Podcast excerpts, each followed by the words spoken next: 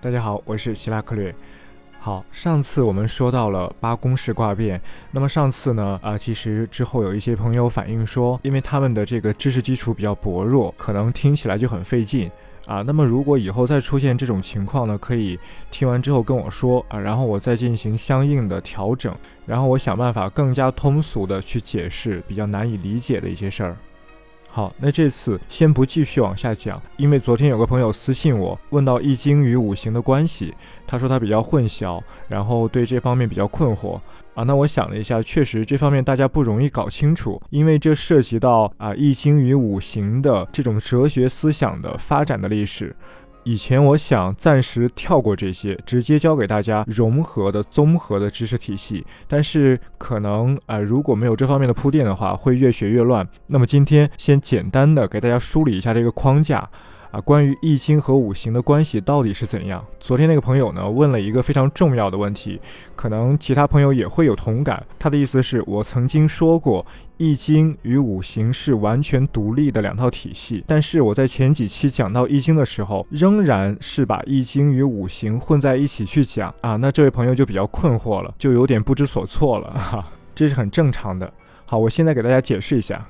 首先呢，五行和易经就是两套体系，让大家产生困惑的关键在于易经和五行在历史之中发生过分分合合的现象。那我前几期是把这些分分合合的现象直接综合在一起给大家讲了，没有仔细去说他们什么时候分，什么时候合。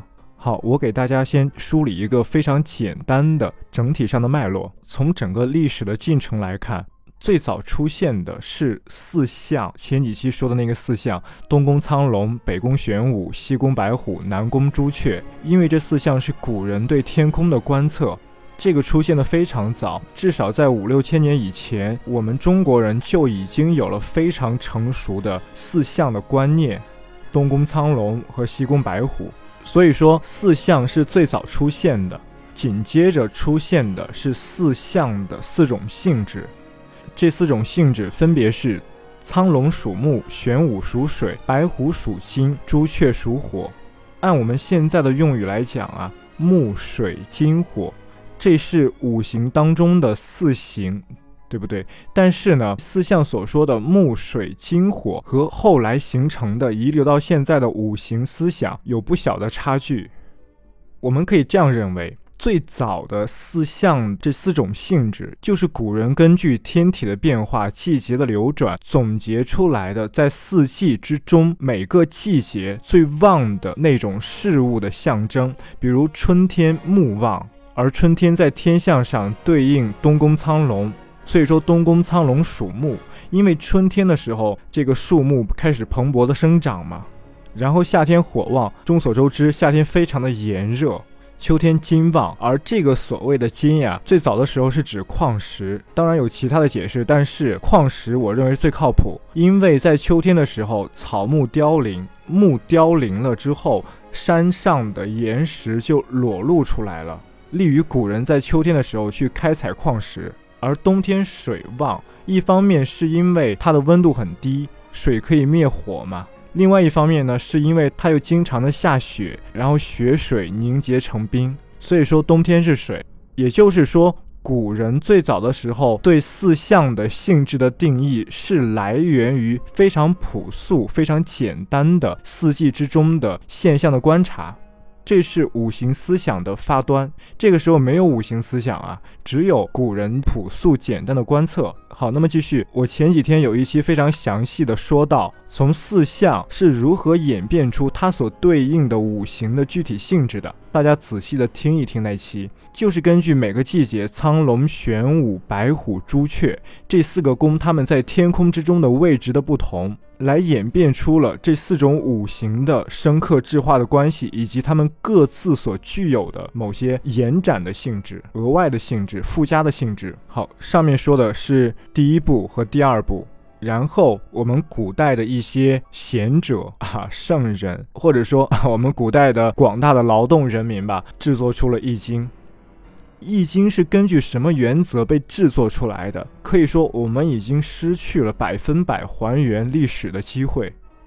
但是我们可以通过流传下来的只言片语，去一点一点的把它给补全，把历史的真相给补全。总体看来呢，《易经》是一个相对独立的体系。它和四象是彼此独立的，当然它们之间会有融合，会有交叉。一部分知识是从四象演变来的，另一部分知识呢是制作出来的《易经》。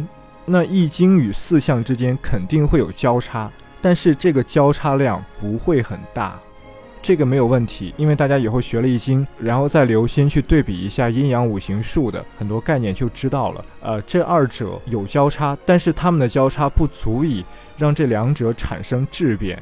易经与四象是两个体系。好，那我们继续说，四象紧接着被后代人继续完善啊，最终形成了一套五行的体系：金木水火土，一共五行。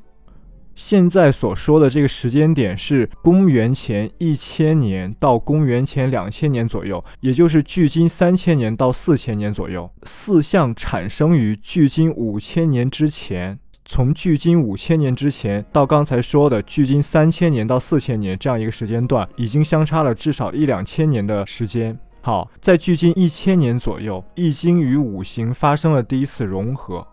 在这里简单的区分两个词啊，一个叫做纯易经，一个叫做杂易经。